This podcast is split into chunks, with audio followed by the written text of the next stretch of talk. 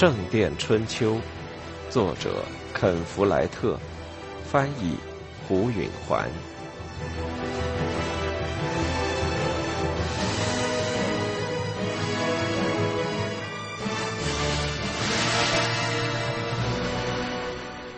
三，圣灵降临节前夜，菲利普整夜都没合眼。整整一星期，天气一直很晴朗，对他的计划十分理想。好天气会有更多的人自愿参加劳动，但星期六傍晚夜幕降临时，开始下起雨来。他躺在床上睁着眼。闷闷不乐地听着屋顶上的雨点声和树木间的风声。他觉得，他已经祈祷够了，上帝此时应该对局面有充分了解了。上个星期日，修道院中的每一名修士都拜访了至少一个教堂，对那里的教众讲，他们可以逢星期日到大教堂的建筑工地去义务劳动。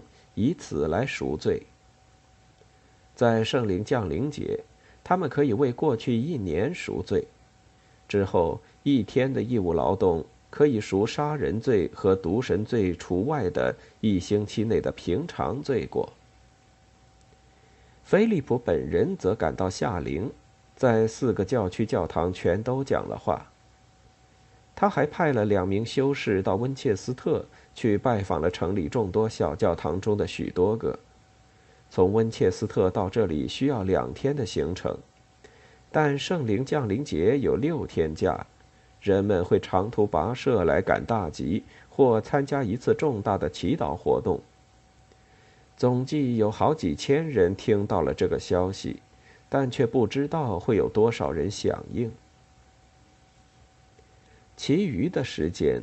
他们全都在工地上干活。初夏的好天气和漫长的白昼帮了大忙。菲利普所希望的，他们大都完成了。圣坛东端的地基已经打好，可以砌墙；北墙的部分地基挖到了应有的深度，可以填基石。汤姆已做好足够的吊装器械，可以让几十个人不停歇地开挖剩下的地基大沟。只要有这么多人上阵，绝不会断供。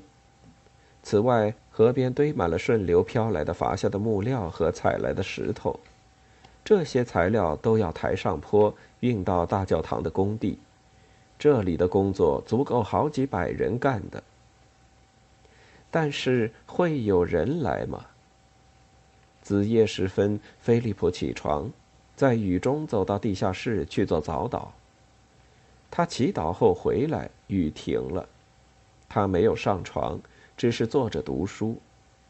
近来这段从子夜到天明的时间，成了他唯一用来研究和思考的时刻，因为整个白天全都用在修道院的管理上了。然而今天夜里，他却难以集中精神，他的思绪不停地回到眼前这一天的前景。成败未卜。明天他可能失去他为之工作了一年多的一切。在他看来，也许因为他感到成败攸关，一心只想为成功而成功，这是不对的。这是不是在以自己的骄傲孤注一掷呢？骄傲可是他最容易犯的罪过。这时他想到靠他支撑，靠他庇护。靠他雇佣的所有人，修士、修道院的雇工、采石工、汤姆和阿尔弗雷德、王桥的村民以及全郡敬奉上帝的人。沃尔伦主教是不会像他菲利普那样关怀他们的。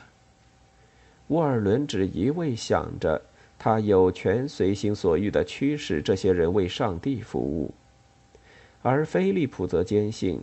关怀这些人本身就是为上帝服务，这才是救世的含义。不，上帝的旨意绝不是让沃尔伦主教在这场竞争中获胜。或许，菲利普承认，我有点拿自己的骄傲孤注一掷，但其中自有人类的灵魂也在起平衡作用。终于破晓了，他再次走到地下室，这次是去做晨祷。修士们也都很不安和激动，他们知道今天将决定他们的前途。斯铎匆匆结束了晨祷，菲利普这次原谅了他。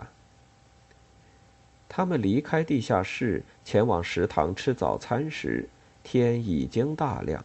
天空清澈蔚蓝，上帝至少给他们送来了他们祈求的好天气，这是个好的开始。建筑匠汤姆知道，他的未来将在今天确定。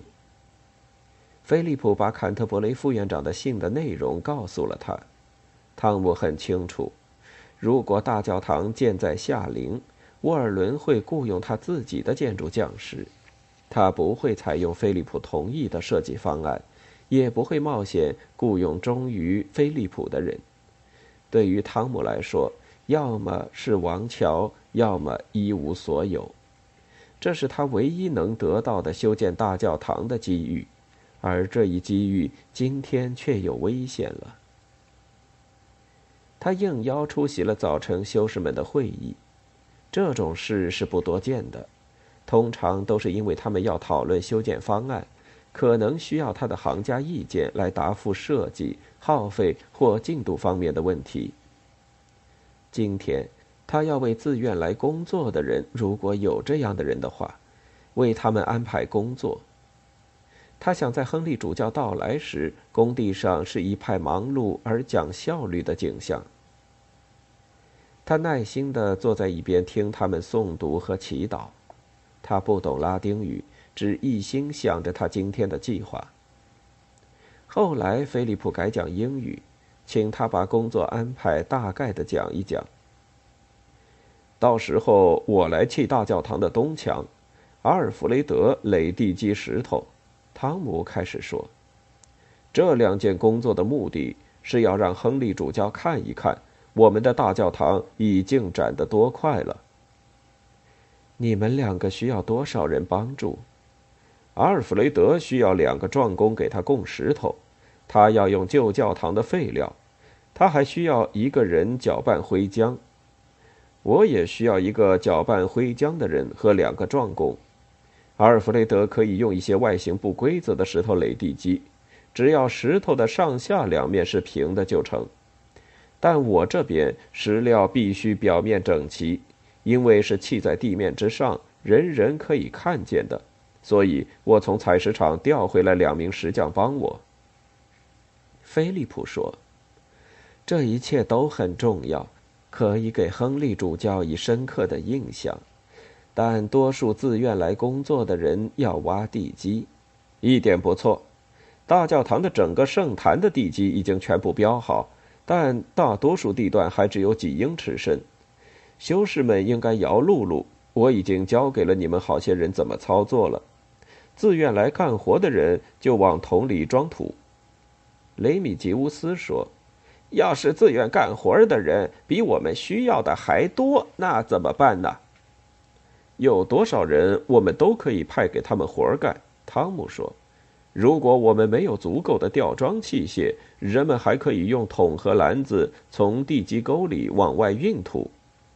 木匠待在一旁，负责搭造附加的梯子。我们有的是木材，但能够下到地基里的人数是有限的。雷米吉乌斯坚持说。汤姆有一种感觉，雷米吉乌斯是在找茬儿。地基沟大得很，容得下好几百人呢。他回敬他说：“菲利普说，那除了挖地基之外，还有别的活儿可干吗？”“是啊。”汤姆说，“别的活儿主要是从河边把木材和石头运到工地。修士们一定要负责把材料都堆放在工地的适当地点。石头要沿地基沟放在外侧，不致妨碍将来的工作。”木匠会告诉你们在哪儿摆放木材。菲利普说：“是不是所有自愿干活的人都是没记忆的呢？”“哦，那可不一定。如果我们有镇上来的人，里面可能有些工匠。呃，我是这样希望的。我们得挑出来加以利用。木匠可以搭盖冬天用的棚子，建筑工可以切割石头和垒地基。要是有铁匠，我们可以让他在村里的铁匠炉制造工具。”所有这些事都是非常有用的。斯才米利乌斯说：“这全都很清楚，我愿意起个头。有些村民已经来了，正等着听吩咐干活呢。”汤姆还有些事情需要告诉他们，那是些既重要又微妙的事情。他正在搜索枯肠，寻找恰当的词句。修士们可能会妄自尊大。同自愿干活的人格格不入。汤姆希望今天的活动进行的顺顺当当，有一种欢欣的气氛。我以前和自愿干活的人一起工作过，他开始说了。很重要的一点是，呃，别把他们当仆人对待。我们可能觉得他们是在为获得上天的奖赏而干活，因此要比为挣钱干活更卖力。但他们不一定是这种态度，他们认为他们干活挣不到什么，只是对我们发善心、做善举。而如果我们表现的不那么感激不尽，他们就会随便做出差错。最好要用抚慰的办法来笼络他们。他遇到菲利普的目光，看出来副院长正在憋着不笑。像是他晓得，在汤姆动听的言辞之中隐藏着什么忧虑。说的太好了，菲利普说：“我们把握的好，这些人会高高兴兴，情绪高昂，这就会形成一种良好的气氛，给亨利主教一个积极的印象。”他打量了一下围在四周的修士。要是没有别的问题。我们就动手吧。阿莲娜在菲利普副院长的庇护下过了一年舒服和富裕的日子。他的全部计划都实现了。整个春天和夏天，他和理查走乡串村，从农民手中收购羊毛，每凑够一标准捆就卖给菲利普。剪羊毛的季节结束时。他们已经有五磅银便士。在他们探监之后没过几天，父亲就死了。不过阿莲娜直到圣诞节才听到。他花了不少赚来不易的银子行贿，才把他葬在温切斯特一座平民公墓里。他痛哭了一场，不只是哭父亲，而且哭他们一起度过的那种安全无忧的生活。那一去不复返的生活，在他去世以前，他已经实际上和他道别过了。他离开监狱时就知道，他再也不会见到他。从另一方面说，他还和他在一起，因为他受着他要他发下的誓言的约束。他决心把他的一生都用来实现他的旨意。冬天。他和理查住在靠着王桥修道院围墙的一间小屋子里。他们坐了一部车子，从王桥的造车匠那儿买了一副车轮。春天，他们买来一头小公牛来拉车。剪羊毛进入了高峰季节，现在他们已经赚回了牛和新车的钱。明年，他也许可以雇个人帮他。给理查在一家小贵族家里找个跟班的位置，这样他就可以开始接受骑士训练了。但这一切全都仰仗着菲利普副院长。她还只是一个十八岁的少女，每个强盗和许多合法商人仍把她看作是软弱可欺的。他曾尝试到夏林和格洛斯特卖过羊毛，想看看会发生什么情况。结果两次都只给他出了半价。任何一个镇上都不会有人肯出全价，因为商人们都知道他别无选择。总有一天，他会有自己的仓库，把他的全部羊毛都卖给弗兰芒买主，但那一天还很遥远。这段时间，他只有依靠菲利普。然而，菲利普的地位突然变得不稳了。他对来自强盗和窃贼的危险始终很警觉，但当一切进展得很顺利的时候，他的生活竟如此出乎意料地遇到了威胁，对他实在是莫大的震惊。理查本来不想在圣灵降临节那天到大教堂的工地干活，如果不算不懂感激上帝的话，他原也没什么别的。但阿莲娜说服他同意去干活了。太阳一出来，姐弟俩就进了修道院的院子。几乎全村的人都来了，足有三四十个男人，有些还带着他们的老婆孩子。阿莲娜很惊讶，后来才反应过来，菲利普副院长是他们的东家。当你的东家要你自愿干什么的时候，拒绝大概是不明智的。在过去的一年里，他懂得了从普通百姓生活的角度看问题，这在他是十分新奇的。建筑匠汤姆给村民们分派工作，理查立即过去和汤姆的儿子阿尔弗雷德搭起话来。他们差不多同岁，理查十五岁，阿尔弗雷德大约大上一岁。他们每星期日都和村里别的男孩子一起踢球。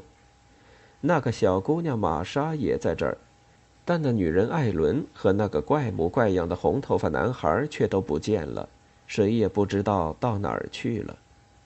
阿莲娜记得汤姆一家人到伯爵城堡来时的情形，他们当时一贫如洗，他们和阿莲娜一样，也是菲利普副院长拯救的。阿莲娜和理查每人拿到一把铁锹，要他们挖地基。地上湿漉漉的，太阳已经出来了，很快就会把表面晒干。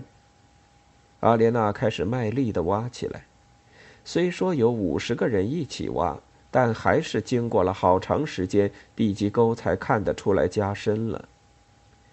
理查时时靠着铁锹休息。有一次，阿莲娜对他说：“要是你还想当个骑士，就快挖。”但这话他只当耳边风。阿莲娜比一年前瘦了、壮了，这都是在大路上奔波和搬运沉重的羊毛包锻炼的结果。但他现在依然感到挖土累得他背痛。当菲利普副院长摇铃宣布休息时，他十分感激。修士们从厨房拿来热面包和淡啤酒，太阳晒得更猛了。有些男人脱光了上身。他们正在休息的时候，一伙陌生人从大门走了进来。阿莲娜满怀希望地看着他们。他们人数不多，但也许后边还会跟来一大群的。他们走到分发面包和啤酒的桌前，菲利普副院长迎接着他们。“你们从哪里来？”他问。这时，他们正解渴地喝着他们罐中的啤酒。从霍斯特德，其中一个一边用袖口擦嘴，一边回答：“这倒挺鼓舞人的。”霍斯特德是王桥以西几英里的一个村子，住有两三百人。要是运气好，还可以指望再从那儿来上百个自愿干活的呢。你们一共来了多少人？菲利普问：“那人听了这个问题很奇怪。”“就我们四个。”他回答说。在接下来的一小时内，人们陆续走进大门。到半晌午时，包括村民在内，已经有七八十个自愿干活的人在工作了。后来就不见再来人了。这还不够。菲利普站在东端，看着汤姆砌一道墙。他已经砌好了墙基的最下边两层石头，开始砌第三排浮垛。这时，他正在砌中间的那段墙。也许这墙永远也砌不完了，菲利普灰心的想。两个壮工给汤姆搬来了石料，他做的第一件事是用一个直角折铁测一测石料是否是正方形，然后他铲起一铲灰浆放在墙上，用他的瓦刀顶部把灰浆抹平，把新的石块放上去，刮去多余的灰浆。他在放石块时。靠一根在两头浮垛间扯直的线来测水平。菲利普注意到，石块的上下两头很光滑，而露出的灰浆也同样平整。这使他很惊异，就问汤姆是怎么回事。石块上下都不能直接挨上别的石块，汤姆回答说：“灰浆就是有这个作用。”石块为什么不能接触呢？那会造成石块开裂的。汤姆直起腰来解释：“如果你踩在石板屋顶上，你的脚会踏穿石瓦；但如果你在屋顶上搭一块木板，就可以在上面走，而不会把石瓦踩坏。木板把重量分散了，灰浆就是有这个作用。”菲利普还从来没想到这个道理。建筑是个蛮有意思的行当，尤其对汤姆这样能够解释自己工作的人更是如此。石头的背面是最粗糙的，菲利普想，那一面一定能从教堂的里面看见。跟着他就明白了，汤姆实际上在建两层石头的墙，中间是空的，所以石块的背面是藏在里面的。汤姆把石头放到那层灰浆上之后，拿起他的水平仪，那是一个铁三角板，顶部连着一根皮条，底部有刻度，皮条的另一头缀着一个铅锤，因此总是垂直的吊着。他把那仪器的底部放到石块上，看皮条下垂的情况，如果皮条偏离底部的中线，歪在一边。他就用锤子轻敲石块，直到石面完全水平为止。然后他移动仪器，把它跨在两块相邻的石块的接茬处，看看石块的顶部是否完全成一条直线。最后再把仪器侧放在石块上，确保石块没有歪向一边。在砌下一块石头之前，他还要拽一下那根绷紧的线绳。看看石块的外侧是不是都成一直线才满意。菲利普从没意识到，石头墙要精确的笔直是非常重要的。他抬头看着工地的其余各处，场地实在太大，八十个男女再加上几个小孩子在里面都看不到了。他们在太阳底下欢欣的干着，可是人手还是太少。他觉得似乎他们的努力毫无效果，他原希望能有一百人来，如今看来也还显得不够。从大门口又走进一小伙人，菲利普强制自己走过去，笑脸相迎。没必要让他们知道他们出了力等于白费，反正他们的罪过会得到宽恕。他走到近处才看清。原来他们是一大群人，他数到十二，跟着又有两个进来了，大概到中午时分也能有一百个人，主教也就该到了。上帝为你们大家赐福，他对他们说。他刚要告诉他们从哪儿开挖，一声高叫扰乱了他。菲利普，他不痛快地皱起了眉头。那叫声来自米利乌斯兄弟。即使是米利乌斯，也该在公开场合叫菲利普神父的。菲利普朝叫声的方向望去，米利乌斯正在修道院的墙上用一种不够雅观的姿势保持着平衡。菲利普用平静但送得很远的声音说：“米利乌斯兄弟，从墙上下来。”他没想到米利乌斯还待在墙头上，叫着：“快来看看这个！”菲利普心想，新来的人对修士的不服从会有不良印象的，但他不禁好奇，是什么引得米利乌斯激动的忘了应有的举止。快过来对我讲，米利乌斯。他用那种平时只对喧哗的见习修士才用的声音说：“这你得自己看。”米利乌斯叫道。菲利普不痛快的想，他最好找个非常好的理由再这么做，但由于他不想当着这么多的陌生人的面训斥他最亲密的同事，便强作笑容，照着米利乌斯的要求做了。他按捺不住怒火。走过马厩前的泥地，跳到了矮墙上。你这么做什么意思？他低声说：“你看嘛。”米利乌斯指着外面。菲利普顺着他指的方向望过去，越过村舍的屋顶和河流，看到西边随四野起伏的大路。起初，他简直无法相信他的眼睛。在长满绿色庄稼的田野间，蜿蜒的大路上，密密麻麻的布满了人群，足有好几百，全都朝着王桥走来。这怎么回事？他不解地说：“一支军队吗？”接着他明白了，他们当然是自愿来干活的人。他的心欢愉的跳了起来。瞧，瞧呀！他嚷着：“一定有五百。”一千还要多呢，一点不错。米利乌斯高兴地说：“他们到底来了，我们得救了。”菲利普激动的忘了形，已经不记得他为什么要对米利乌斯发脾气了。人群挤满了大路，直到桥上，而队伍弯弯曲曲穿过村庄，直到修道院的大门。他刚才迎接的那伙人是大队人马的前锋。这时，他们已经涌进大门，在工地的西端打转，等着有人给他们派活儿。哈利路亚！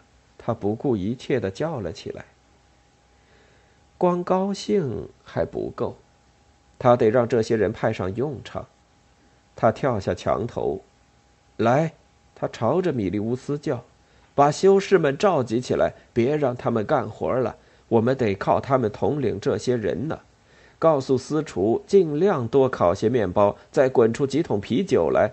我们还需要更多的篮子和铁锹。我们要在亨利主教到来之前，让所有这些人都干起活儿来。